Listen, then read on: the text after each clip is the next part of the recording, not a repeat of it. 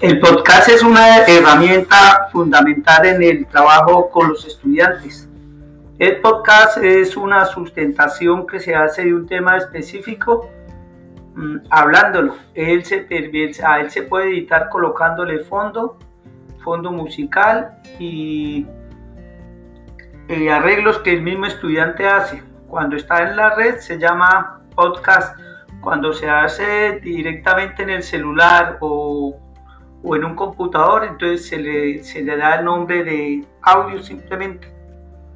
Este es un sitio web que permite editar el podcast, hacerlo con mayor, con mayor calidad.